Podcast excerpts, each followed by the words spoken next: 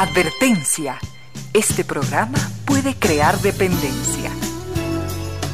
Dependencia de la buena música, del comentario oportuno, del momento poético, de las voces que siempre tienen algo que decir.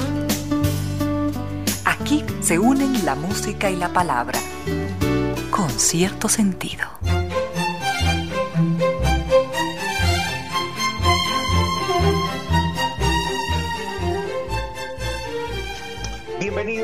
Bienvenidos, gracias por sintonizar Radio Suceso 101.7, gracias por compartir estas horas de música, comentarios y entrevistas y ojalá, ojalá al final de la jornada, como siempre, podemos imaginar con esos favores que la fantasía nos hace, podamos imaginar que hemos rendido un real, justo y merecido, merecidísimo homenaje a la inteligencia, a la sensibilidad, a la autoestima, a la confianza, a la alegría de vivir y siempre, siempre a las ganas de luchar de todas y de todos, donde quiera que nos encontremos, a las ganas de luchar por una vida más digna en lo individual y en lo colectivo. Y en esa tarea de cada tarde, de cada jornada, de manera generosa, inteligente, leal, nos acompañan ustedes con sus correos a las casillas Reina Díaz, arroba radiosucesos.net o a la casilla Ramiro Díaz, arroba radiosucesos.net. En Twitter dos cuentas, arroba Reina Victoria de Z o arroba Ramiro 10. En Instagram una única cuenta, arroba Reina Victoria 10. Y en Facebook nos siguen como con cierto sentido. Gracias a ustedes, por supuesto, y también a estas destacadas empresas nacionales e internacionales, que son instituciones que creen que la radio, en medio de nuestras humanas e, e inevitables limitaciones, la radio puede y debe llegar siempre con, con calidad y calidez y debe entregar en cada minuto un homenaje, un reconocimiento a la inteligencia, a la sensibilidad de todos ustedes. Doña Reina. Por supuesto, agradecemos la presencia de Doc Chow porque hemos convertido algo bueno incluso en algo mejor. Purina Doc Chow, ahora con Extra Life, es una mezcla especial de antioxidantes, también vitaminas y minerales que ayudan a maximizar la calidad de vida de nuestras mascotas. Nuestro perro hace nuestra vida mucho mejor y juntos mejoramos su vida. Purina Doc Chow, juntos la vida es mejor. Y recordamos que llegamos hasta ustedes gracias a NetLife, que cumple 10 años rompiéndola por todos nosotros. Y recomendamos de la manera más cálida, más especial, la nueva tienda en línea de supermercados Santa María. Tres veces W, anote esa dirección, tres veces W tienda.supermercadosantamaría.com porque esto le va a significar a usted ahorrarse tiempo, ahorrarse trabajos, ahorrarse complicaciones, ahorrarse riesgos en sus compras del supermercado. Simplemente usted solicita todo lo que requiera, alimentos y bebidas, y el Santi se los lleva a casa. Y agradecemos y disfrutamos extraordinariamente la presencia del restaurante Casa Gangotina, el gran restaurante de cocina mestiza de nuestro país que llega hasta nuestras casas con Micuy. Viva, vivamos esta experiencia culinaria única y disfrutemos de platos tradicionales ecuatorianos con las más elevadas técnicas de cocina internacional, todo listo para empletar, perfecto para disfrutar junto a los que más queremos. Así que programe su pedido, prepárese para vivir mi cuy de casa gangotina en su propia casa. Y recuerde que los puede encontrar en www.casagangotena.com o llamar al 097 999 Si usted menciona que escuchó este anuncio, en Radio Sucesos, obtiene un 10% de descuento en su pedido y de hoy en adelante, después de degustar los platos de mi cool restaurante Casa Gangotena, cada vez que lo recuerde de nuevo, ah, se le va a hacer a la, agua a la boca, será inevitable. Y este año 2020, cada día faltan menos días para que terminemos este 2020, lo vamos a terminar, ¿eh? está escrito ya, lo vamos a terminar sobre ruedas y, vamos a ganar un Mazda CX9 en el Mall Jardín y ese va a ser nuestro gran regalo de Navidad. Acumula 50 dólares en facturas y las registra desde la comodidad de su casa entrando a misfacturas.malljardín.com.es y también podemos ganar mil dólares semanales. Terminemos este año sobre ruedas con Mall, con Mall El Jardín. Y hay algo importante, ya hoy es diciembre 2 y hoy es un día especial para pensar en los que más queremos, porque ha llegado el Black Friday de y Cyber Monday de tarjetas Banco Pichincha. Así que si usted quiere sorprender a esa persona que tanto le importa, esta es una gran oportunidad porque en Muebles, el bosque, usted recibe hasta el 25% de descuento en dormitorios. Recuerde, recuerde que todos sus consumos con tarjetas con planes de recompensas para poder viajar más, más frecuentemente y más lejos, ellas acumulan el triple de millas. Y además le, devuelven el 10% de sus compras. Usted puede ser parte del sorteo en sus consumos. Y, y recuerde que si quiere conocer más, simplemente entre a la página pichincha.com.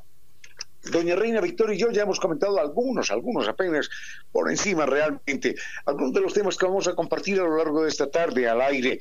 Y al frente en controles está el doctor Giovanni Córdoba, dispuesto a entregarnos una excelente música. Lo que queremos saber es, doña Reina, ¿usted qué nos puede adelantar, por favor? Para este 2 de diciembre 2020 tenemos como siempre algunas propuestas que nos han hecho nuestros queridos amigos, a quienes por supuesto les queremos agradecer su fiel sintonía. Justamente hoy día conversaba con una de nuestras queridas amigas, con doña Alexandra Torres, que ella siempre es muy cálida, es una profesional de la salud excelente, 10 sobre 10, y justamente comentábamos que aquí tratamos variedad de temas que surgen de todos sus cuestionamientos, de temas que a ustedes quizás les gustan y que quieren que ampliemos en mayor medida. Entre esas sugerencias que nos habían hecho nuestros queridos amigos está una de don Mario que nos dice cómo así. Nos prometieron hablar sobre el Quijote de la Mancha y aún no lo han hecho. Claro que lo tenemos allí en la lista, también por acá doña Carla Garzón, y en cambio nos pregunta por los insectos, porque existen algunos insectos que se comen a otros, y así también encontramos boletines de prensa, eso quiere decir que tenemos agenda cultural para esta tarde, y otros temas más. Así que lo que vamos a hacer es darle paso al doctor Giovanni Córdoba en controles y volvemos. Con cierto sentido.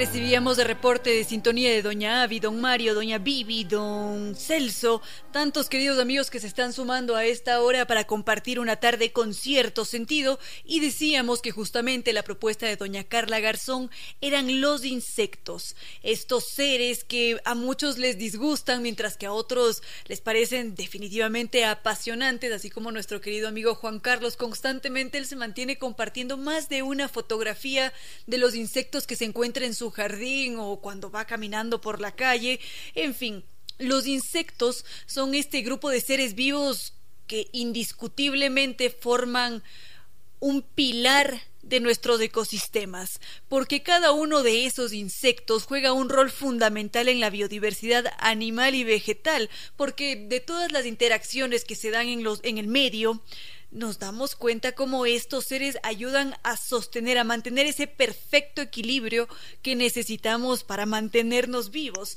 Y no solamente eso, cuando ya empezamos a desmenuzar a los insectos, cuando conocemos a cada uno de ellos en su, en su propia especie, nos encontramos que son apasionantes, porque únicamente no mantienen al, al a los ecosistemas en equilibrio, sino que también cada una de ellas tiene sus propias características que las hacen únicas, que convierten a cada uno de esos insectos en un verdadero éxito evolutivo y a veces sus comportamientos tienen raíz allí, en la evolución. ¿Cómo ve usted, Ramiro, a los insectos? Apasionante mundo de seguir señalar que si usted me autoriza más adelante voy a contar una historia de niño.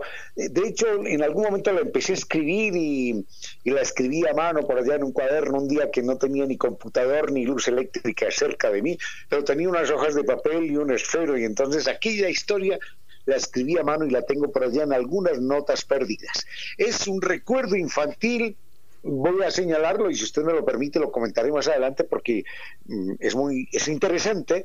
Es un recuerdo infantil de un criadero de arañas. Yo tenía un criadero de arañas cuando era niño y engañaba a los compañeritos del barrio contándoles que yo sabía amaestrar arañas.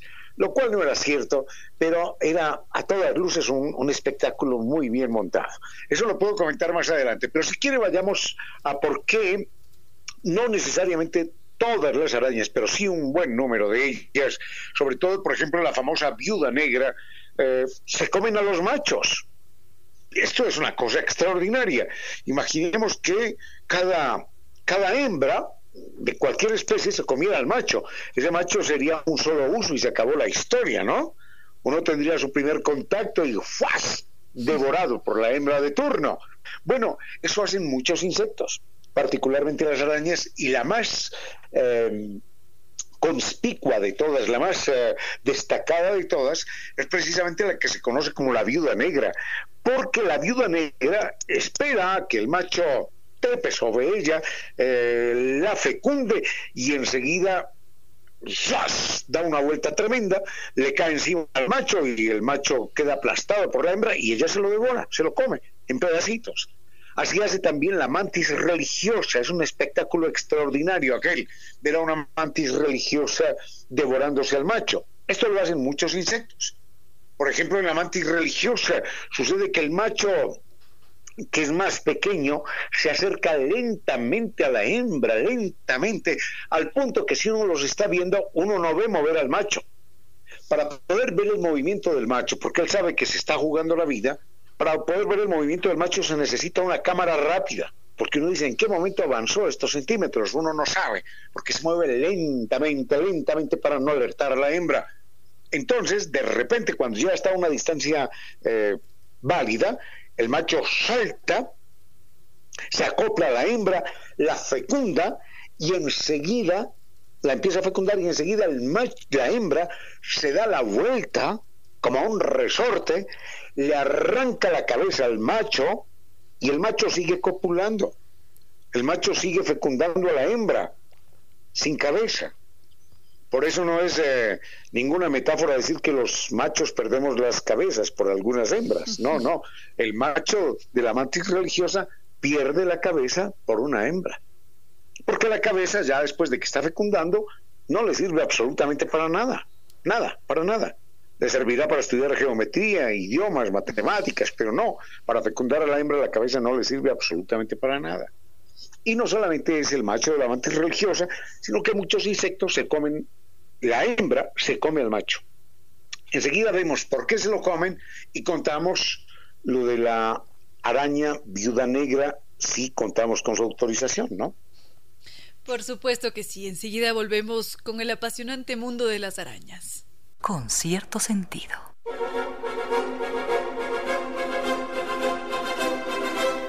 Habíamos empezado a conocer el comportamiento de la araña conocida como viuda negra, que es esta araña venenosa, es una araña considerablemente peligrosa, se ha dado más de una muerte por picaduras de arañas de viudas negras, porque se ha descubierto que el veneno que tienen estas arañas es mucho más potente que el de una serpiente cascabel. Para reconocer a una viuda negra tendríamos que encontrarnos con una pequeña araña, porque suelen medir entre 2 y 3 centímetros, tienen este color negro brillante, de allí su nombre, y tienen una especie de mancha rojiza o tal vez anaranjada en el vientre. De esa manera podemos reconocer a esta especie de araña que resulta letal para algunos individuos cuando reciben una picadura de esta araña. Ahora nos habíamos centrado en su comportamiento y justamente hacia allá estábamos apuntando, Ramiro. Bueno, esto es muy importante lo que usted acaba de mencionar. Eh, no nos vamos a desviar, pero solamente para señalar un tipo, una sugerencia importante de seguridad. Es que los insectos que más personas matan en los hogares son precisamente las arañas. Ahora, la invitación no es a matar las arañas, por favor, no son importantísimas. Aquí en casa cuando vemos una araña, entonces lo que hacemos doña Reina y yo y nuestra y, mi esposa es tomarla y sacarla al jardín a que dé un paseo por el jardín, pero, no matamos ni una mosca ni una araña, absolutamente no. En todo caso, una sugerencia importante es, antes de ponerse el zapato en las mañanas, por favor sacúdalo, cerciórese de que no haya una araña allí adentro, porque muchas personas sufren picaduras de arañas. Esto no deja de ser peligroso. Pero sobre la araña negra, sobre la viuda negra, hablaremos, hablaremos más adelante. Por lo pronto solamente es este dato. Los insectos, muchos insectos, no todos, pero muchos insectos devoran al macho.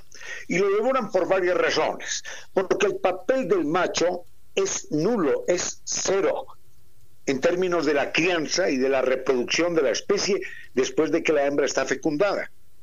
Cuando la hembra está fecundada, ya está fecundada, ya está llena de huevos que se van a convertir en pequeños insectos y el macho no sabe, no entiende, no le importa, no sabe, no se acuerda, no tiene nada que ver con esos críos que van a nacer.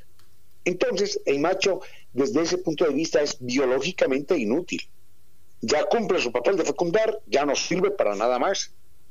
Y como en el mundo de los insectos todo lo que se mueve es comida, entonces, una vez que el macho fecunda a la hembra y lo tiene cerca, esa es comida para la hembra. Fuera, y se lo comió.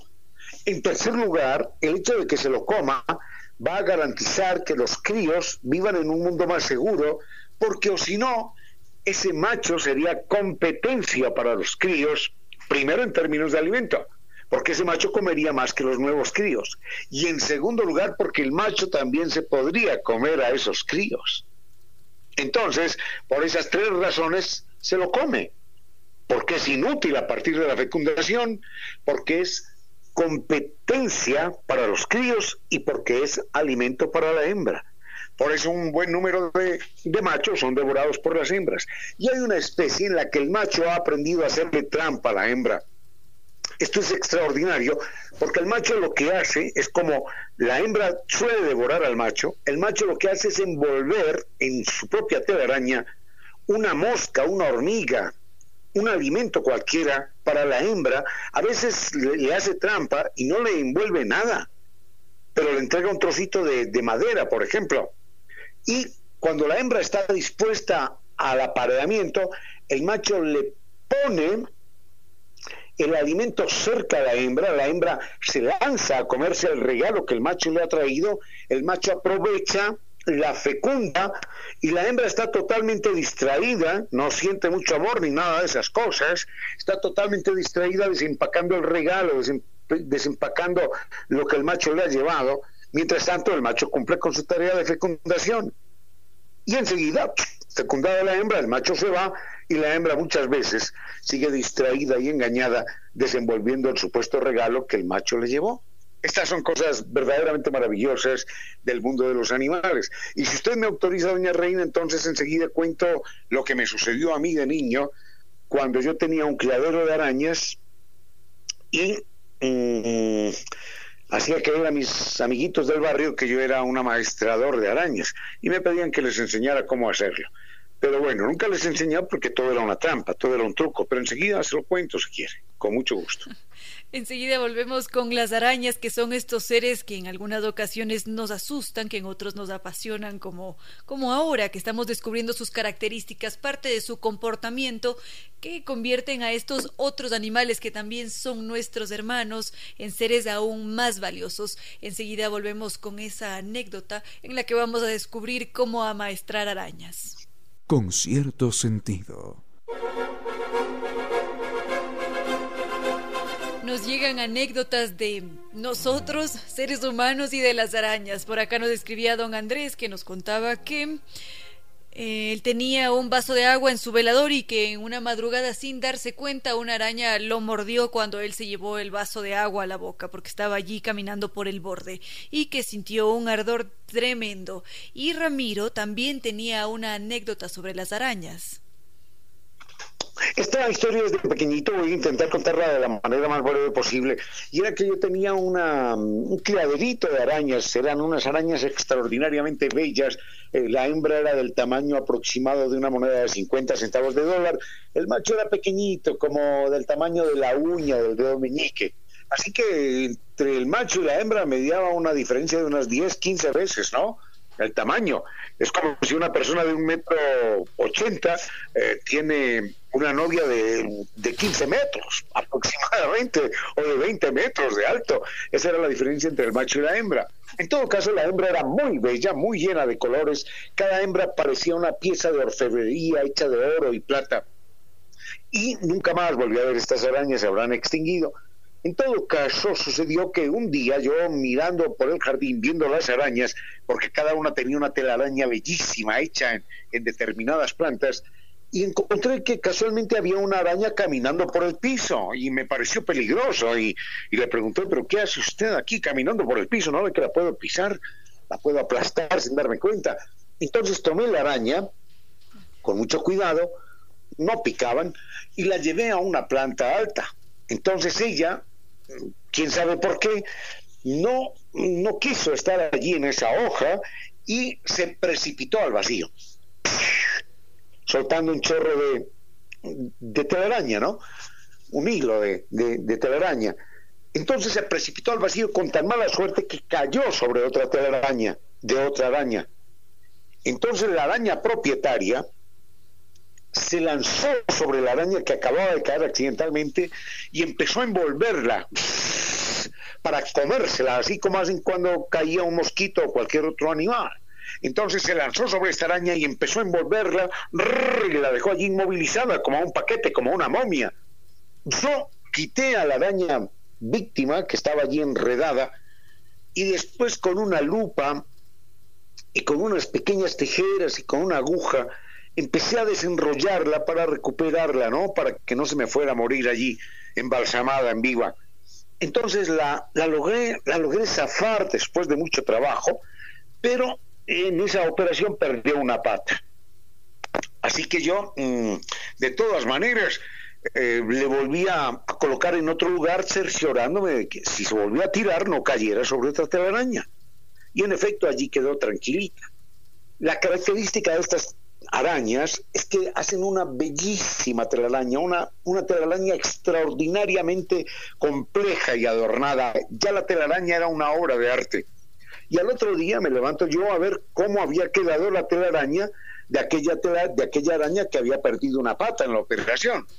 Y encontré que sí, que había hecho la telaraña muy bella, muy adornada, con algunos defectos, por supuesto, porque le faltaba una pata, pero con algunos defectos. Entonces estas telarañas tienen lo que se llama, o que yo lo llamaba, el hilo de alerta. El hilo de alerta era que cuando algo se movía cerca, ese hilo temblaba de una manera particular. Entonces yo le toqué el hilo de alerta, y yo no sé si se llamaba así, pero yo lo llamaba así, y, y la araña, en vez de ponerse alerta, como se ponían en posición de atacar, entonces la araña lo que hizo fue abandonar su telaraña y acercarse al hilo de alerta y se acercó a mi mano. Entonces se acercó a mi mano y empezó a tocarla, a tocar los dedos. Y enseguida trepó a la palma de mi mano. Y en la palma de mi mano, aquella araña hizo una danza extraña, un baile rarísimo, y regresó otra vez a la telaraña. Y cada vez que yo le hacía lo mismo, cada vez que tocaba el hilo, la araña venía caminando me tocaba los dedos y después de tocarme los dedos subía la palma de mi mano, bailaba y se regresaba la telaraña. Y eso lo hizo 10, 15, 20 veces. Entonces yo maravillado lo que hice fue convocar a los amigos del barrio para mostrarles que yo sabía amaestrar arañas. Y me acuerdo que la puse Teresa. Teresa les tocaba el, el hilo. Teresa, ven acá. Entonces llegaba, llegaba perfectamente. Teresa saluda y lo que hacía era tocarme los dedos. Teresa a bailar, a bailar. Y entonces se trepaba mi mano, bailaba. Y cuando yo calculaba que iba a terminar el baile, le decían, Teresa, otra vez a la casa. Y se iba otra vez a la telaraña. Y aquello era el asombro del barrio. Entonces todos me preguntaban cómo amaestraba yo las arañas. Y les decía, jamás en la vida, jamás se los voy a explicar.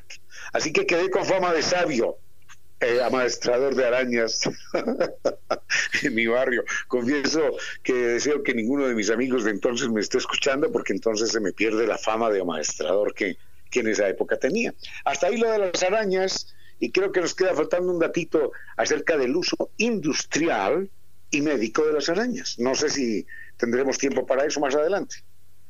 Claro que lo haremos ahora, pensar en cómo funciona la ilusión y cómo esta ilusión puede llevarnos a creer que es posible adiestrar arañas o que tal vez es posible viajar a otros mundos. Pero por ahora queremos agradecer la gentil presencia en este espacio de Mercado Santa María. Por supuesto, mercados, la, la, línea de supermercados Santa María es una verdadera maravilla porque nos permite estando en casa, en la oficina, donde quiera que estemos, realizar todas nuestras compras de alimentos, de bebidas, de lo que estemos requiriendo en la tienda de supermercado Santa María. Anote esta dirección, www.tienda.supermercadosantamaría.com. Solicite lo que desee, solicite lo que necesite, sin salir de casa, sin complicarse la vida, sin arriesgarse, solicite lo que sea y el Santi se los lleva a casa. Eso es todo y volvemos con algo más, doña Reina.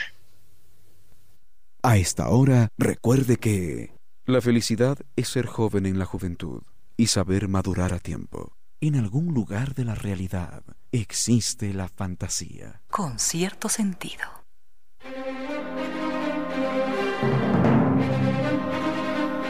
Decíamos que en el reino animal nos encontramos con especies que son verdaderamente asombrosas, como lo es la viuda negra, esta araña venenosa que es capaz también de transformar las proteínas en seda. ¿Qué queremos decir con esto? Que esta araña tiene una capacidad extraordinaria para crear telas de araña ultra resistentes. Bueno, ellas no son las únicas que lo hacen, pero sí que mm, tienen una capacidad muy en particular para tejer este material extremadamente resistente y son una de las grandes fabricantes de seda. Más datos de Ramiro sobre las, las viudas negras y su construcción de telas son verdaderamente extraordinarias. Hay que recordar, por ejemplo, que un cable, un cable de del hilo de la telaraña de la viuda negra es milímetro a milímetro 100 veces más fuerte que el acero. Imaginemos que viene un avión jet disparado a mil kilómetros por hora y que se tropieza contra el hilo de la araña que mide, imaginemos que pudiéramos hacer un hilo que midiera medio centímetro, solo medio centímetro ese hilo no se rompería frente al choque de un jet a mil kilómetros por hora, sino que partiría al jet en dos. Al punto que, como decíamos, ese hilo es 100 veces más fuerte que el acero y 500 veces más fuerte que el Kevlar. El Kevlar es eh, un polímero que se utiliza para hacer eh, chalecos antibala. Imaginemos esto. Y en medicina, pero esto es muy complicado, se utiliza para suturas, porque es mejor que el hilo quirúrgico, se utiliza para eh, reforzar tendones deteriorados o rotos, con la ventaja de que el organismo humano termina por absorber esta sustancia. Y lo que se ha intentado con estas arañas es criaderos, pero no, no, no sirve, no funciona, porque ellas son extraordinariamente agresivas y entonces no pueden tener a ningún animal cercano porque simplemente se lo devoran. Lo que están intentando ahora es extraer el ADN de aquella proteína, inyectárselo a otras, a otras arañas, pero los resultados no han sido muy buenos.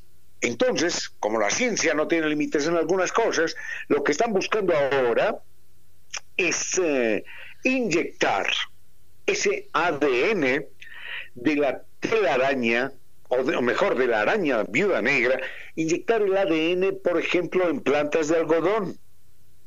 Y en ese caso, el algodón o cualquier otra planta produciría industrialmente esas capacidades en, condiciones extraordinarias, en cantidades extraordinarias, produciría en cantidades extraordinarias aquella sustancia que sería de un valor incalculable. Hasta ahí nada más las, las arañas y las viudas negras de mi parte. Me gustaría, si usted me autoriza más adelante, hablar un poquitito acerca de, del Quijote, que es un tema que está pendiente.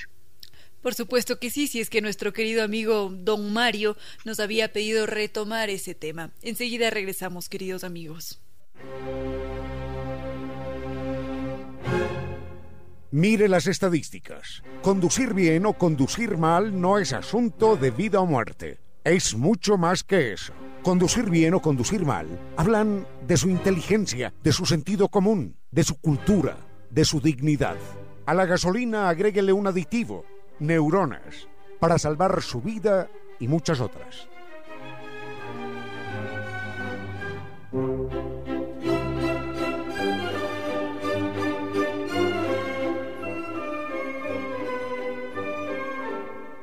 La donne móvil. Vamos por partes, no es la donne, sino la donna, la donna è mobile, cual più mal vento. Esa es la letra. Ensayo una vez más. La donna è mobile. Muy bien, esa es la letra, pero le falta volumen, le falta fuerza, le falta entonación. Eh, un ensayo más, por favor. La donne móvil. Ya, dejémoslo ahí, dejémoslo ahí. Usted puede seguir ensayando sin ningún problema. El problema es que hay muchas personas que parece que ensayaran todos los días cuando conducen intentando tener el más espectacular accidente de sus vidas. Seguro que algún día lo van a lograr de manera extraordinaria. Usted, usted que es inteligente, no los imite. Ensaye algo que valga la pena.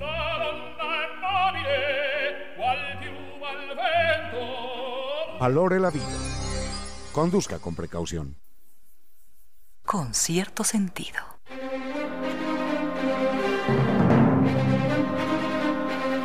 Teníamos pendiente comentar algo sobre el Quijote de Miguel de Cervantes, que es esta obra que ha dado de tanto de qué hablar, porque ha sido analizada desde más de un lente. Podemos encontrar un análisis del Quijote desde la psiquiatría, otro quizás desde la sociología, desde la historia, cada uno, cada una de las ramas del conocimiento se ha dedicado a estudiar y a escudriñar esta obra a su manera, porque cuando nos adentramos en este universo tan complejo, tan divertido y apasionante, descubrimos que el Quijote está cargado de metáforas y también nos puede dar más de una pista sobre la historia o sobre el comportamiento de los seres humanos. En fin, es un libro muy, muy rico. ¿No es así, Ramiro? Es cierto, este es un libro que tiene muchas eh, interpretaciones, muchos niveles de lectura y a veces eh, se sintetiza de una manera facilista diciendo, claro, es eh, la historia de un viejo loco, flaco y un gordo realista, ¿no? Un gordo con los pies en la tierra pero no es así tan simple. Es una obra muchísimo más compleja. Es una obra en la que Miguel de Cervantes Saavedra no solamente juega con el Sancho y el Quijote, eh, con Sancho y el Quijote, sino que juega también con el lector cuando en más de una ocasión le hace sentir al lector que no, que los locos son los que no son como el Quijote pero esa es una lectura un poquitito más, más elaborada. Por lo pronto, lo que usted señalaba es cierto. El Quijote se puede leer eh, desde muchas perspectivas, desde la historia de la medicina, de la psiquiatría particularmente, de la sociología, de los conflictos de religión, de, del bien y el mal, de, del tema de la justicia, tantos, tantos temas para abordar desde el campo de la ciencia. Hay tantos temas, tantos niveles, tantos focos de lectura en el Quijote, que es una obra verdaderamente inagotable. Pero en todo caso, quiero hacer un breve, un breve comentario señalando que es quizás la primera vez, no estoy muy seguro, pero me parece que sí, que es quizás la primera vez que en la historia de la literatura se escribe una obra que habla de la influencia de la literatura en los seres humanos. Porque aparecen después otras obras de literatura que terminan por influenciar a, no solamente a los seres humanos en particular, porque a todos nos ha influenciado alguna obra en particular, sino a las sociedades. Estoy recordando a dos autores, a Oscar Wilde, que con una obra que se llama De Profundis logra cambiar el régimen carcelario en la Inglaterra de aquel entonces. Y estoy recordando a Charles Dickens, que logra cambiar las leyes que imperaban en Inglaterra de aquel entonces que mandaba a la cárcel a la gente que debía dinero. Esas dos cambiaron las sociedades y muchos habrán cambiado las sociedades en su momento también.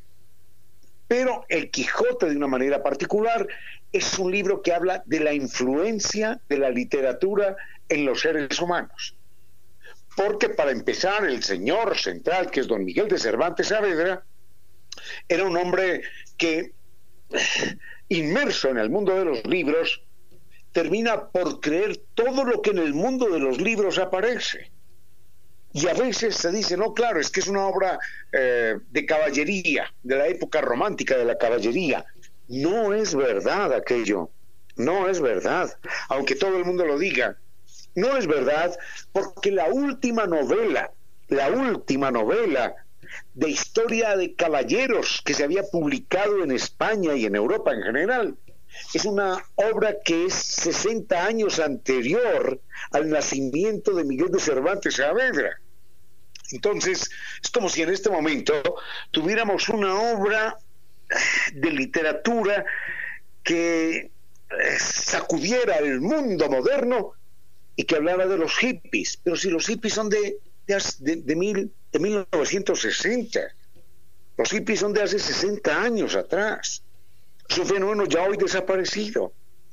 Entonces, hoy se publicaría, imaginemos esto, si hoy se publicase una obra de los hippies, de los hippies, y fuera la más grande novela de los hippies, después de pasados muchos años dirían, ah, esa es la más grande novela escrita sobre la época de los hippies. No, pero no fue sobre la época de los hippies, porque fue escrita 60 años después de que ya el fenómeno había desaparecido. Por eso es tan grandioso el Quijote, porque da un salto atrás en el tiempo para burlarse absolutamente de todo, pero en particular del tiempo moderno. Así que detrás de las risas del Quijote hay más de una crítica y más de un comentario profundamente conmovedor. Y el tema central, es la primera vez que sucede en la literatura, el tema central del Quijote, aparte de Sancho y demás, es también la literatura. Y hay que recordar que inclusive hay un episodio allí en el que el Quijote y el barbero queman los libros queman libros de una biblioteca diciendo esto no vale, esto no vale, esto es basura. Así que es una obra verdaderamente seria desde el punto de vista de la literatura. No sé si algo más tiene usted, doña Reina. Otro elemento que se podría añadir para darnos cuenta de que el Quijote no es una obra caballeresca es el uso del lenguaje, porque su retórica está muy lejos de ser una de carácter caballeresco, porque nos encontramos con varios pasajes en los que el Quijote está hablando con Sancho Panza y esta triste figura, cuando está ya indignada, le empieza a decir a Sancho toda una una cola de palabras como villano, ruin, eh, mm, gañán, faquín, tantas, tantos términos que no podrían ser encontrados en una obra de carácter caballeresco. Esta, mm, esta obra, a través del lenguaje utilizado, también nos da noticias sobre la época en la que fue escrito, sobre lo que buscaba transmitir y bueno, se puede también ampliar, profundizar considerablemente cómo el lenguaje nos puede revelar más de un elemento sobre la obra y sobre Cervantes. Vamos a hacer una pausa y volvemos. Con cierto sentido.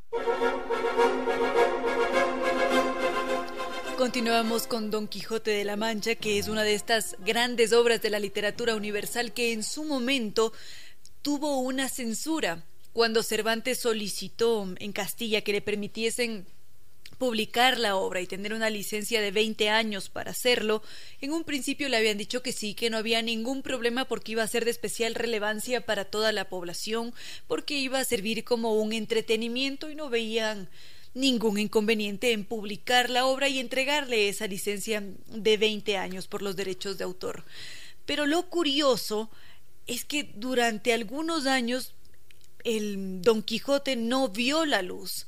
Esta publicación, el ingenioso Hidalgo de la Mancha, no figuraba en, ningún registro y hasta ahora no se sabe exactamente por qué sufrió esa censura, pero finalmente sí que pudo ser publicado. ¿Cómo ve usted, Ramiro, esta censura inicial que tuvo el ingenioso Hidalgo de la Mancha? No porque si fuera la censura inicial, a mí lo que me preocupa eh, es son las censuras modernas. Era una época aquella complicada en la que mm, Miguel de Cervantes Saavedra tenía que escribir así pisando hielo delgadito, ¿eh? Porque cualquier eh, crítica que pudiera leerse como una observación al clero que era dominante en aquella época le significaba, ya él estaba excomulgado, le significaba que la obra no podía publicarse, pero no solo que no podía publicarse, sino que quemaban todos sus originales y entonces el Quijote se hubiera perdido por menos de nada. Hay que recordar que mm, existía una un catálogo, una carpeta, un archivo de la iglesia que se llamaba el índice. Y en esa obra, en ese índice, aparecían todos los libros que no podían ser ni leídos ni publicados. Y entonces, de una vez detectado el original, era todo, absolutamente todo quemado, y cualquier copia de ese libro era objeto de mm, persecución eh, como si fuese un, delito, y la persona podía pagar con sus huesos en la hoguera. Sucedió más de una vez. A mí lo que me preocupa del Quijote no es tanto que lo hubieran prohibido la España de, de 1500, de 1600, sino que, esto nadie lo creerá, el Quijote fue prohibido en 1981, ¿dónde? En Chile, por la Junta Militar Chilena, porque consideraba que era una obra que estaba hablando a cada momento acerca de la libertad. Y entonces el Quijote se declaró ilegal en todo el territorio chileno en 1981, ilegal, y quien tuviera un Quijote en las manos era sometido a un juicio, a un proceso. Entonces se quemaron millares, millares de Quijotes que la gente tenía en sus casas porque en cualquier momento llegaba el ejército, de día, de noche, de madrugada, llegaba el ejército a revisar la biblioteca y se aparecía el Quijote de Miguel de Cervantes Saavedra la persona era detenida y, bueno, ya sabemos lo que podía pasar. Así que si prohíbe el Quijote la España oscurantista de 1600, bueno, pero que lo prohíban en el siglo XX, eh, en Sudamérica ya, ya es verdaderamente impactante aquello. En cualquier momento podemos hablar de los libros censurados y los libros quemados, que es una, una buena beta que tenemos que comentar en algún momento. Pero, mm, ¿qué más diría yo del Quijote, si, si usted me permite? Del Quijote diría que curiosamente, curiosamente, para que nos demos cuenta de la fuerza del libro, curiosamente el libro se ubica en Castilla, o mejor esto lo digo después, ¿no? Creo que mejor lo digo después para, para no alargarme mucho y mejor cambiamos de menú. Y cuando hablo de menú, hablo de restaurante Casa Gangotina, que es el gran restaurante de cocina mestiza en nuestro país, que llega hasta nuestras casas con Micuy. La propuesta que siempre hacemos es vivir esa experiencia culinaria única, disfrutar de platos tradicionales ecuatorianos con las más elevadas técnicas de cocina internacional, todo listo para emplear. Perfecto, perfecto para disfrutar junto a los que más queremos. Por eso podemos programar el pedido y prepararnos para vivir mi de casa Gangotena en su propia casa. Los podemos encontrar en www.casagangotena.com o llamar al 097 999 5 Si menciona que escuchó este anuncio en sucesos, obtiene un 10% de descuento en su pedido. Y después de degustar mi cuy, restaurante Casa Gangotena, cada vez que lo recuerde, se le va a hacer agua a la boca. Doña Reina, no sé si usted me autoriza un comentario más acerca del Quijote en un momento. Seguro que sí, enseguida volvemos. Con cierto sentido.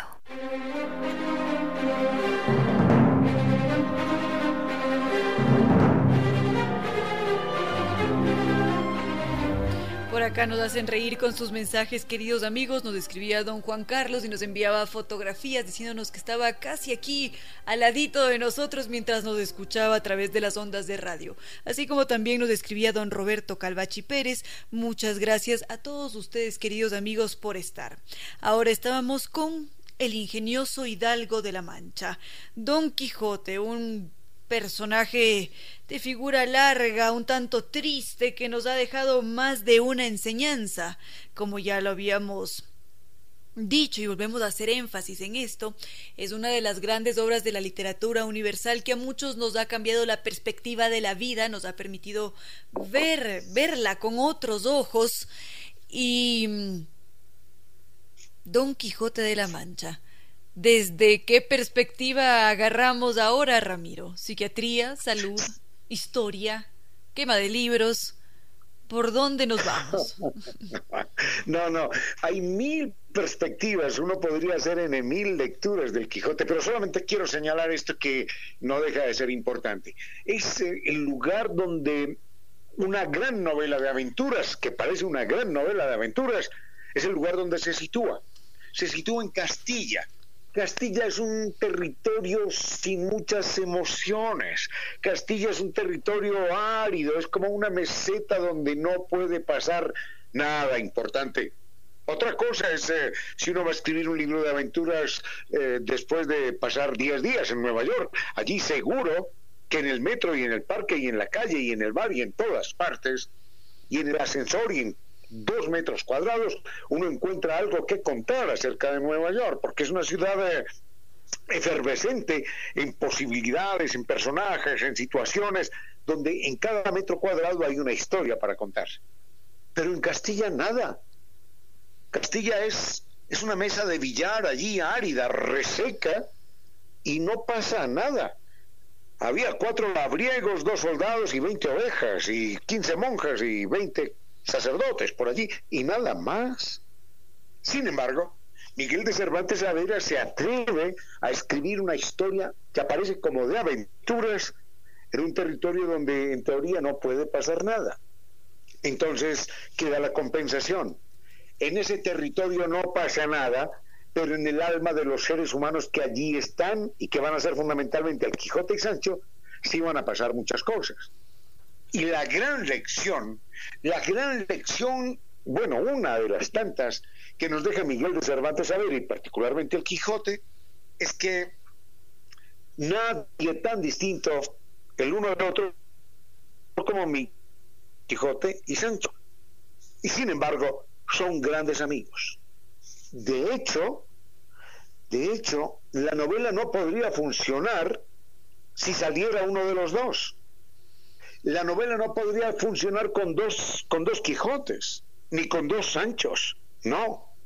Entonces ese juego dialéctico entre los opuestos es lo que alimenta la novela y lo que demuestra que a partir de un buen interlocutor, a partir de una persona que sea compañía, con la que se pueda conversar y a la que uno le pueda comunicar sus sueños, así sean fallidos, locos o rechazados por el otro, a partir de eso se puede construir un universo.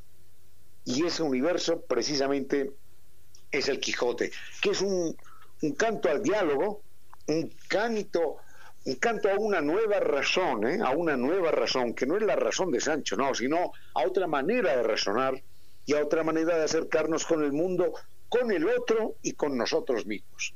Así que el Quijote es un manantial de posibilidades en términos de lecturas distintas. En cualquier momento podemos hacer comentarios del Quijote a la luz de, la ciencia o a la luz de sus discrepancias con la Iglesia y cómo las manifestaba de una manera tan delicada en cualquier momento. Por lo pronto es lo que tengo que señalar frente al Quijote. No sé si usted, doña Reina, algo más. Definitivamente tenemos que continuar ampliando esta obra desde sus diferentes perspectivas y en este momento nos entraban mensajes como el de don Felipe Ramos que nos pregunta cuándo podemos hablar del poeta Fernando Pessoa y su obra y también nos llega un mensaje desde Canadá. En cambio, acá nos preguntan si es que es posible comentar algo sobre el Marqués de Sade.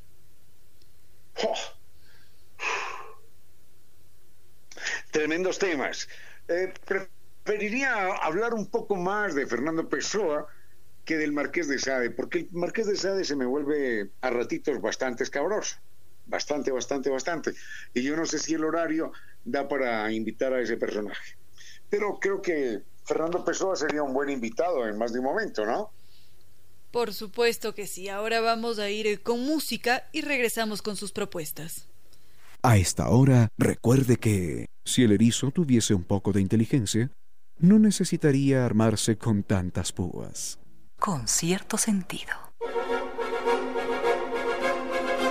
Habíamos empezado a conocer a la curruca mosquitera, que es esta ave muy difícil de reconocer porque no posee características propias que nos permitan decir este es.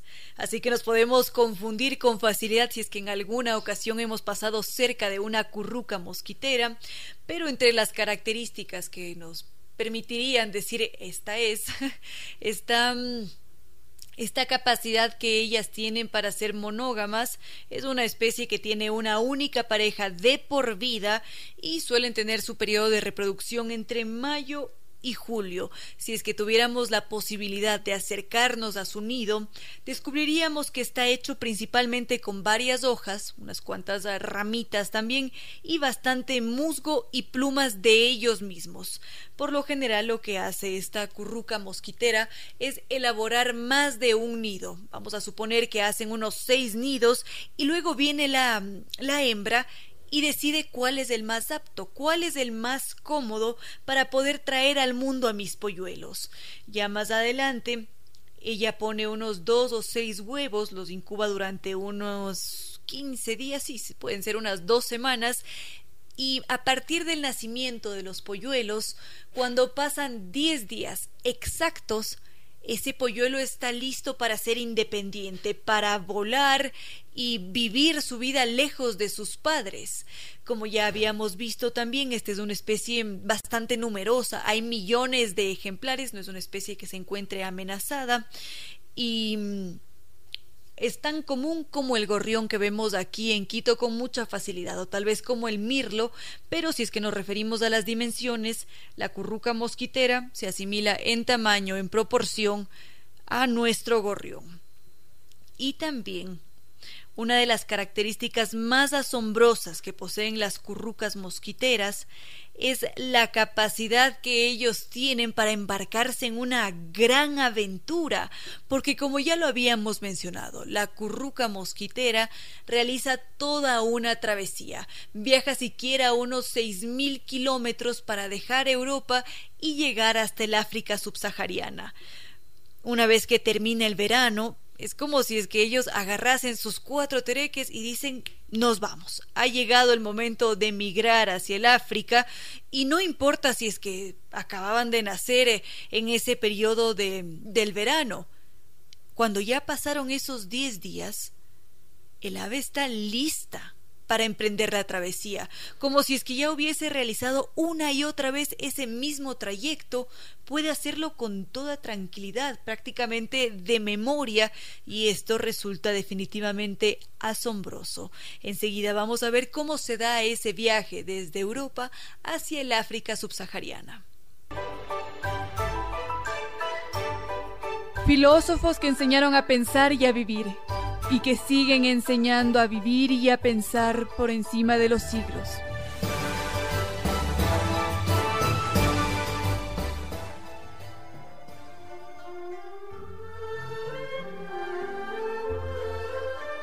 El padre de Confucio, el famoso filósofo chino, después de tener solo hijas, decidió casarse en un último matrimonio con una mujer muy joven. Ella, atemorizada por haber tenido un matrimonio con un hombre que la superaba con muchos años de edad, decidió subir a una montaña para conversar con los dioses. La leyenda cuenta que cuando ella ascendía a la ladera, vio que las hojas de las plantas y los árboles se erguían a su paso y que los troncos se inclinaban en forma reverencial mientras entraban en quietud y silencio los vientos y las aguas de los arroyos. La naturaleza entera, decían los campesinos, rendía homenaje a esa joven por llevar en su vientre a un ser humano tan valioso. Por supuesto que no era cierto, pero la leyenda creció con el tiempo y todos la aceptaban como real, dado el respeto que en su tiempo y en los siglos posteriores floreció alrededor del nombre de Confucio. Las leyendas creadas alrededor de Confucio, como con otros personajes, no siempre tienen asiento en la realidad, pero es la forma como la imaginación colectiva rinde homenaje a algunos seres humanos. Y la leyenda de la naturaleza, que rinde homenaje a la madre de Confucio, es eh, un reconocimiento al gran pensador, al hombre que predicó en especial la armonía y el respeto entre todos los seres humanos. En China, Taiwán, el pensamiento y ejemplo de Confucio siguen vivos en su gente.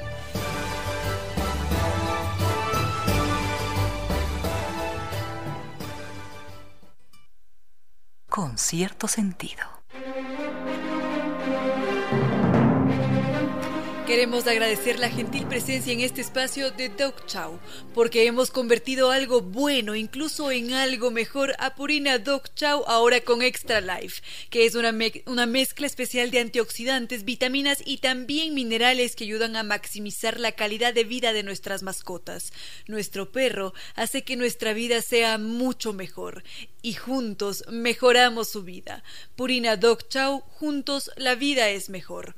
Ahora estábamos conociendo a otra especie asombrosa del reino animal que no puede llegar a ser nuestra mascota, porque ellas son libres y vuelan miles de kilómetros en esa libertad una vez que termine el verano, decíamos que la curruca mosquitera llega hasta el África subsahariana y que no importa si es que es un polluelo que había nacido en el mes de junio, si es que él ya cumplió sus diez días de compartir con la madre y estaba listo para ser independiente, puede hacer sin ningún inconveniente ese trayecto. Es más, nos parece asombroso que sean capaces de realizar esa odisea sin siquiera conocer el camino. Y otro elemento que hace que esto sea aún más extraordinario es que la curruca mosquitera, cuando ya sabe que se acerca el momento de partir, lo primero que hacen es dedicarse a engordar. Se dedican a comer durante un par de semanas para duplicar su peso y literalmente la curruca mosquitera se hace obesa. Pasa de pesar unos 17 gramos más o menos a unos 37.5 gramos es realmente asombroso, porque si es que nos referimos en términos humanos al incremento de peso que tienen estos animalitos, podríamos decir que la curruca mosquitera en una semana ha subido un kilo por día. Ese sería el equivalente en términos humanos, porque esto es lo que ellos necesitan para, para, llegar hasta el África. Es un viaje de seis mil kilómetros. Es una distancia considerable y mm, claro, esto de aquí sería impresionante como mm, un gran atleta, ¿cómo haría para recorrer esa distancia duplicando su peso o siendo una persona obesa? Es realmente asombroso, pero la curruca mosquitera, en ese pequeño tamaño que tiene, lo logra. Enseguida podríamos ver cómo hacen para realizar este trayecto tan extenso si es que están cargando con el doble de su peso con cierto sentido.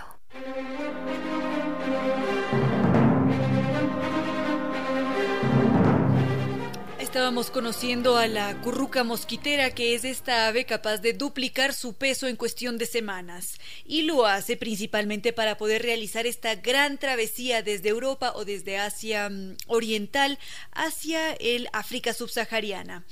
La, mm, esta ave, la curruca mosquitera, ha representado un verdadero debate en la ciencia, porque los científicos hasta la fecha no han logrado ponerse de acuerdo en cómo esta ave es capaz de aumentar su peso, cómo pasa de 17 gramos a 37 gramos en un par de semanas para poder realizar una travesía tan extensa. ¿Por qué lo hace? Si bien es cierto la curruca mosquitera empieza a alimentarse de forma no desaforada, pero sí que come mucho más que en que en su vida natural, digamos, en su vida común y corriente, porque en su diario vivir la curruca mosquitera se alimenta principalmente de insectos, pero cuando ya llega la época de migración empieza a comer frutos, se alimenta con higos que están por allí regados y evidentemente sí que aumenta el consumo calórico de la curruca mosquitera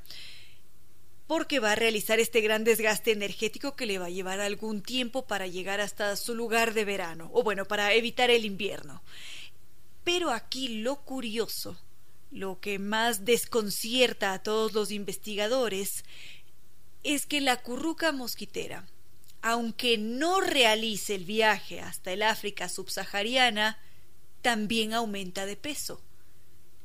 Es desconcertante cómo esta ave, si es que está en cautiverio y no consume una mayor cantidad de alimentos, también aumenta esos cuantos gramos, también se convierte en un ave obesa. Y todos nos preguntaremos cómo es esto posible. ¿No debería ser eh, em, equivalente el consumo de calorías ingerido con el aumento de peso más el desgaste que luego haría que pierda todo ese peso una vez que llega al África?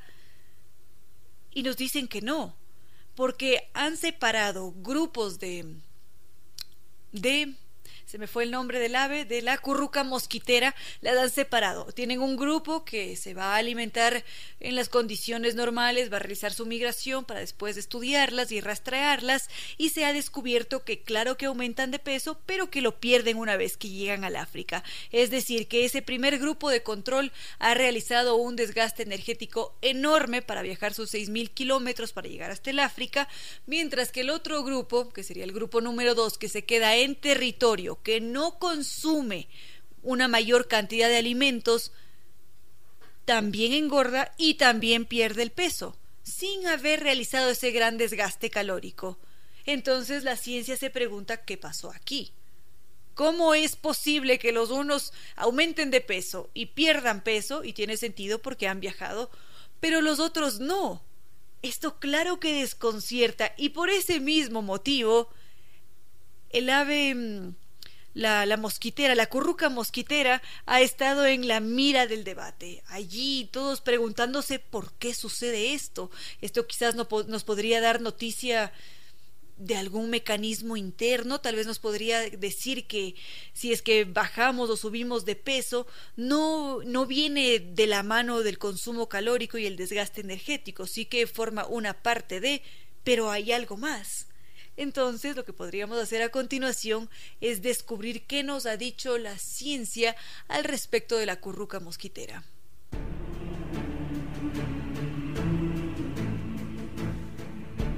Viva con Diners. Viva su mejor historia. Aquí en Sucesos, un día como hoy. Con el auspicio de Diners Club, tu mundo sin límites.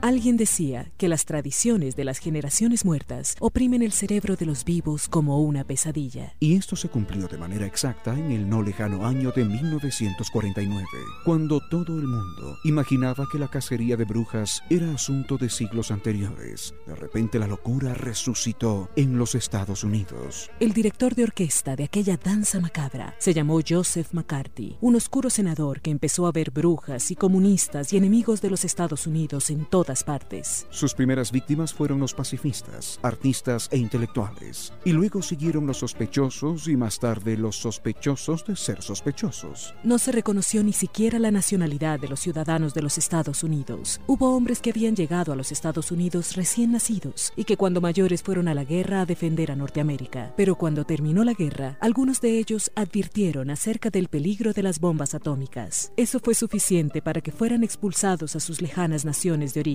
separados de sus familias, sin dinero, sin hablar el idioma, sin conocer la cultura. El senador McCarthy que había iniciado aquella pesadilla, finalmente terminó víctima de su invento cuando arremetió contra el ejército de los Estados Unidos, al que acusó de corrupto e infiltrado por el comunismo. Y aquello fue demasiado. El Senado de los Estados Unidos lo destituyó un día como hoy, 2 de diciembre de 1954, y se cumplió el viejo proverbio de que los gigantes con pies de barro terminan colapsando.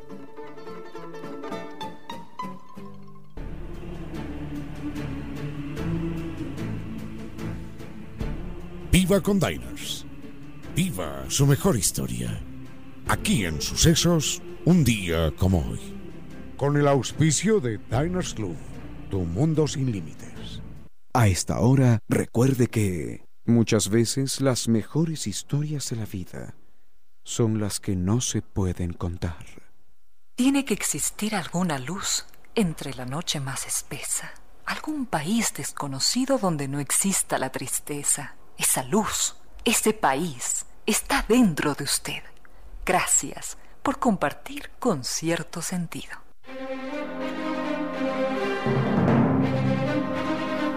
Continuamos con la curruca mosquitera, que es esta ave que se encuentra principalmente en Europa, también Asia Oriental y una parte de Oriente Medio.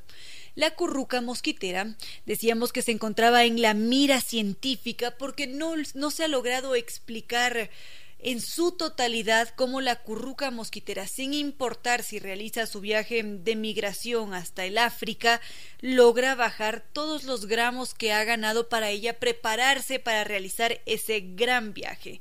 No importa si es que la curruca mosquitera se queda allí en cautiverio, va a subir de peso sin que su ingesta calórica sea superior y va a perder ese mismo peso mientras que una curruca mosquitera que está libre va a alimentarse con una mayor cantidad de frutos y también va a perder ese mismo peso que ha incrementado.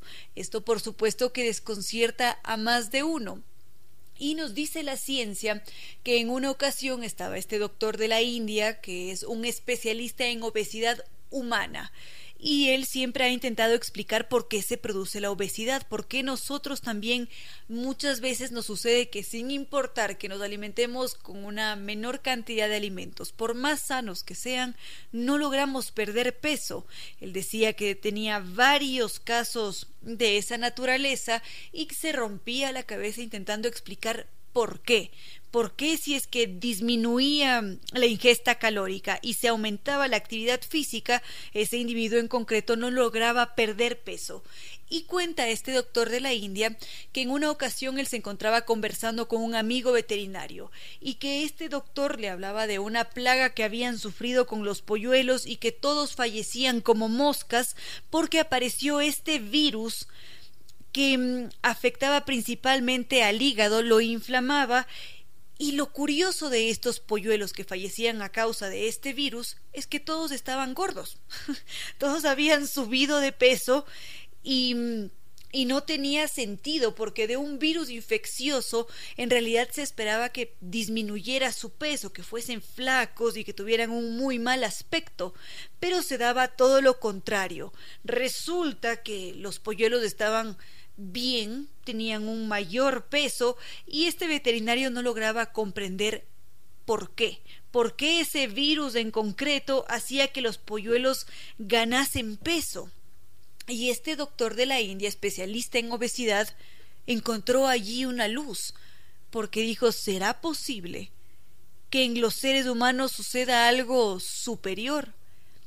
¿Es posible que exista un virus, o que haya un elemento adicional a la ingesta y, el consumo de energía cuando estamos hablando de subir de peso en humanos. Podría ser que este tema es mucho más complicado de lo que parece.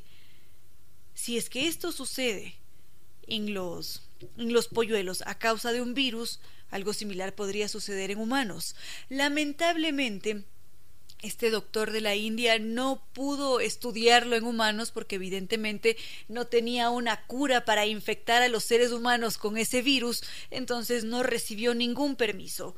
Luego él había conseguido una colaboración en Estados Unidos en la que le decían que Claro que sí, que probablemente se podía estudiar este fenómeno tan curioso, pero que no podían exportar un virus desde la India hasta Estados Unidos porque representaría un gran riesgo para sus polluelos. Entonces, este doctor se encontró un virus que se asimilaba, que estaba allí en, en Estados Unidos para realizar sus estudios, y se encontró con la misma respuesta. Este virus también causaba que los polluelos engordasen y allí este doctor supuso que que, que, tal vez los cuerpos tienen una predisposición para engordar que viene dada por la genética, sí, por supuesto que sí, que podemos engordar por la ingesta de calorías también. Pero este doctor propone algo adicional.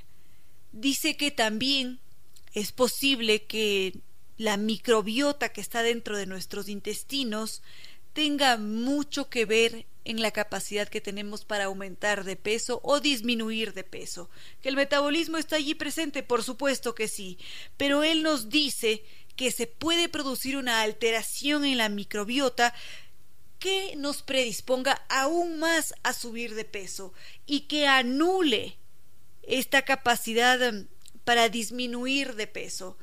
Él dice que hay mucha complejidad allí y que no por nada Hipócrates decía que todas las enfermedades empiezan en el estómago. Por allí aparentemente se están gestando algunas luces en lo que respecta a la obesidad humana. Ya veremos en los años a venir qué es lo que nos dice la ciencia y finalmente si es que sí existen estos otros elementos como una alteración en la microbiota que nos predispongan a subir de peso. A esta hora, recuerde que un hombre con una idea nueva es un loco hasta que la idea triunfa. Con cierto sentido.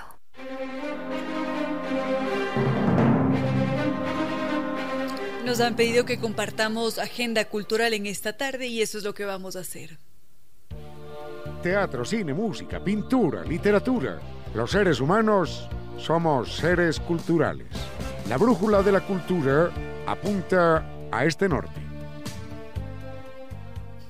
Las Naciones Unidas nos dicen que se están desarrollando cuatro conversatorios online para mirar de frente a los desafíos del futuro.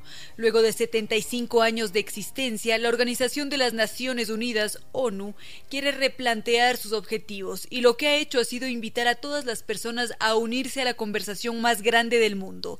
En esta conversación se busca definir cuáles son los desafíos medulares que hoy enfrenta la humanidad y en función a ello, en enero de 2020, se lanzó lanzó la campaña ONU 75, que ha posibilitado la generación de encuentros y diálogos en 186 países del mundo. En el marco de estos diálogos, la ONU en Ecuador propone un nuevo ciclo de conversatorios a partir de algunas de las problemáticas que nuestra sociedad debe abordar de manera urgente.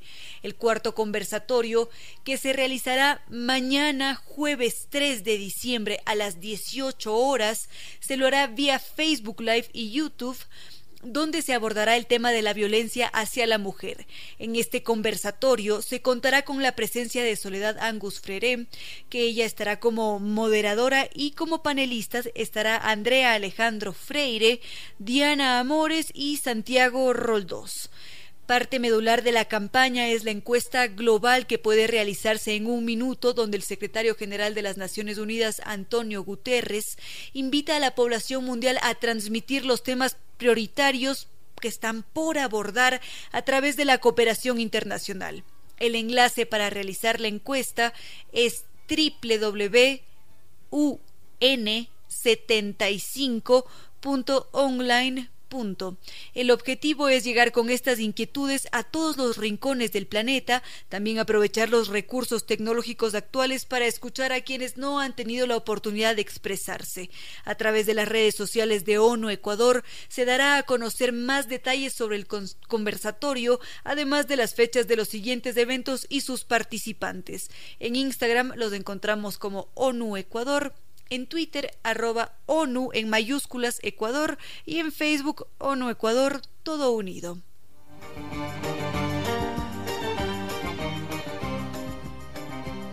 La ACNUR, en cambio, nos dice que las autoridades locales instalan zonas de Internet gratuito en Ecuador. La pandemia COVID-19 ha evidenciado la importancia de la conectividad para acceder a información y servicios, especialmente la educación a distancia. Por este motivo, ACNUR, también la agencia de, ACNUR, la agencia de la ONU para los refugiados y los gobiernos autónomos descentralizados, han instalado zonas de Internet gratuito en espacios públicos en las provincias de Pichincha, Carchi, Imbabura y Esmeraldas. Las redes Wi-Fi van a beneficiar a cerca de 130 mil personas ecuatorianas y refugiadas de 106 comunidades y barrios en Tulcán, también en Huaca, Montúfar, Bolívar, Espejo, Mira, Ibarra, Pimampiro. Está también Antonio Ante, Cotacachi, Cayambe, Pedro Moncayo y San Lorenzo. La instalación de puntos de Internet tiene como principal objetivo facilitar el acceso a educación por parte de niños y adolescentes que tienen clases virtuales. Además, los puntos de Internet permitirán que personas refugiadas y ecuatorianas puedan seguir accediendo a varios servicios que ahora se proveen de manera virtual. la solicitud de la condición de persona refugiada y los turnos para la emisión de la cédula de identidad y las citas para renovación de visas o para solicitantes de asilo se lo hace vía Internet. Por este motivo, el ACNUR fortaleció las redes de Internet de municipios que ya contaban con proyectos de conectividad a través de la compra de antenas. Y en donde no existían, lo que se hizo fue contratar a proveedores para la instalación de puntos Wi-Fi gratuitos. Además, dotó de aproximadamente 400 equipos como computadoras y tabletas a casas comunitarias, infocentros, también albergues y juntas cantonales de protección de derechos. Por su parte, los GATS dispusieron los espacios como plazas, parques y canchas deportivas para la instalación de puntos Wi-Fi y se comprometieron al pago mensual de servicio de Internet. Además, para salvaguardar la salud de los usuarios, han establecido protocolos de bioseguridad en estos espacios. Esto, por supuesto, incluye el distanciamiento social y el uso obligatorio de mascarillas.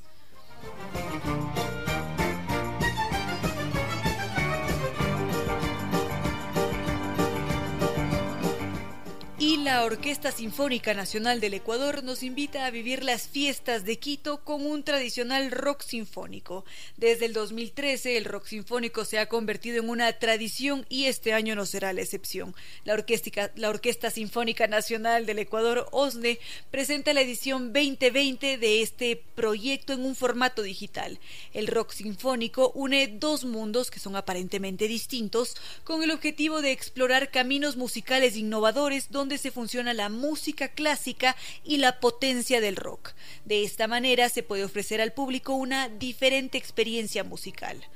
Este proyecto o este concierto se realizará este 5 de diciembre a las 19 horas 30 desde el escenario de la Casa de la Música y se va a transmitir de forma gratuita por el canal de YouTube de Sinfónica Ecuador.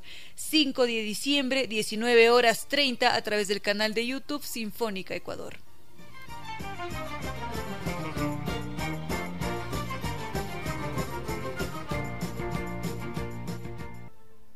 Con cierto sentido.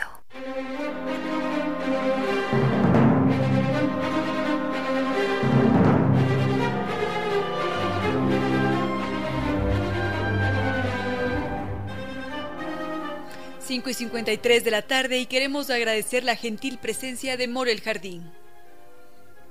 Sí, si me permite, Reina, quiero recordar que Mall Jardín nos permite este año terminar terminar el año sobre ruedas porque simplemente nos vamos a ganar un Mazda CX9 acumulando 50 dólares en facturas y registrándolas en mis facturas mallgarden.com.es y podemos ganar mil dólares semanales. Y en estos días hay que celebrar, pero de la mejor manera, nada de borracheras, nada de locuras, porque por suerte la pandemia se ha atravesado y lo único que podemos hacer, no lo único, pero sí lo mejor que podemos hacer es asistir a la Feria Internacional del Libro Quito Virtual 2020. Corre del 8 al 13 de diciembre en, en esta página www.filquito2020.com. Esa es una invitación que queda hecha y no vamos a, a olvidarnos de estos grandes momentos que nos deparan los libros. ¿Algo más?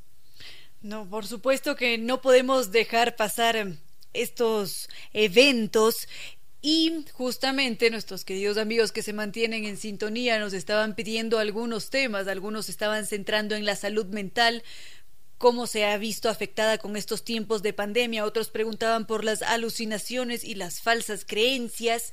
Por acá también hay otras preguntas sobre literatura. Se nos queda también pendiente Fernando Pessoa. En fin, tenemos que seguir con estos temas eh, ya mañana.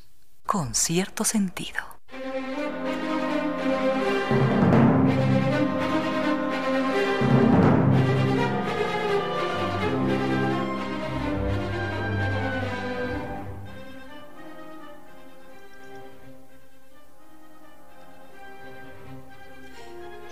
Hemos llegado ya al final de este programa de miércoles 2 de diciembre de 2020, son las 6 de la tarde y por supuesto queremos agradecer, agradecer la gentil y leal presencia de nuestros queridos auspiciantes como Doc Chow, porque hemos convertido algo bueno incluso en algo mejor.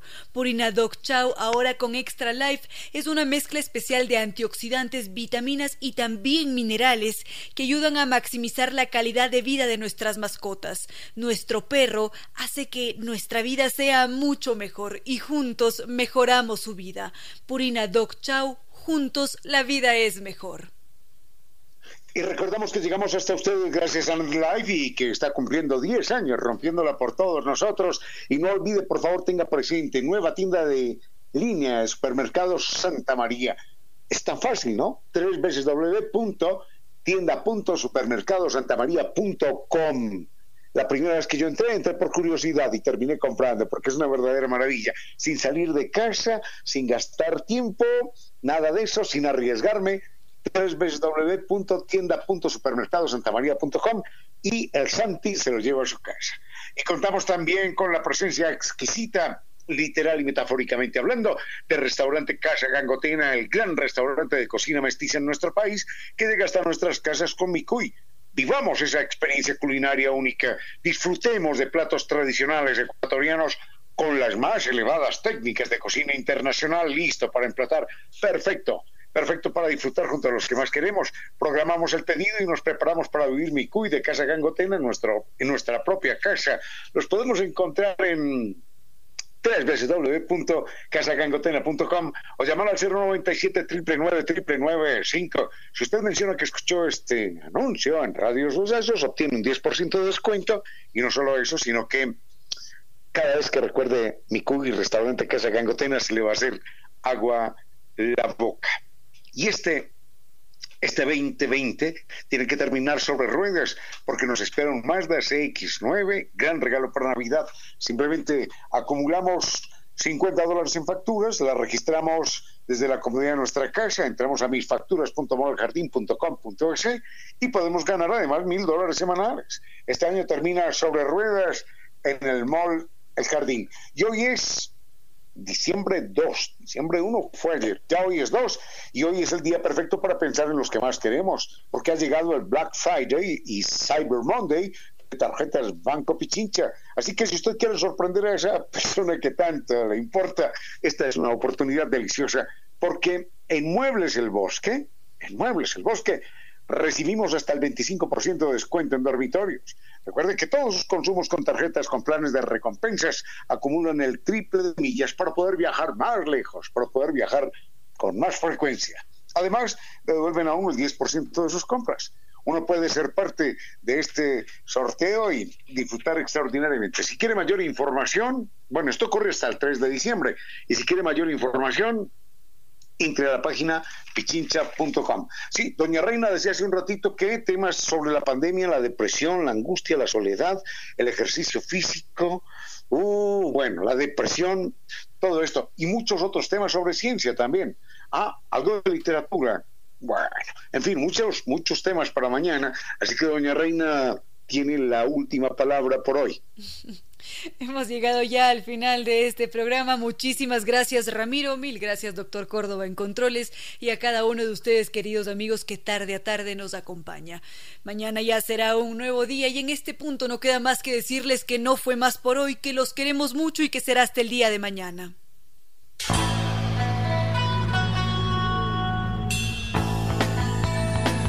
Si como dicen es cierto que en la vida no hay casualidades, piense ¿Por qué escuchó usted este programa? Tal vez escuchó aquello que necesitaba o tuvo la sospecha de esa luz dentro de su propio ser.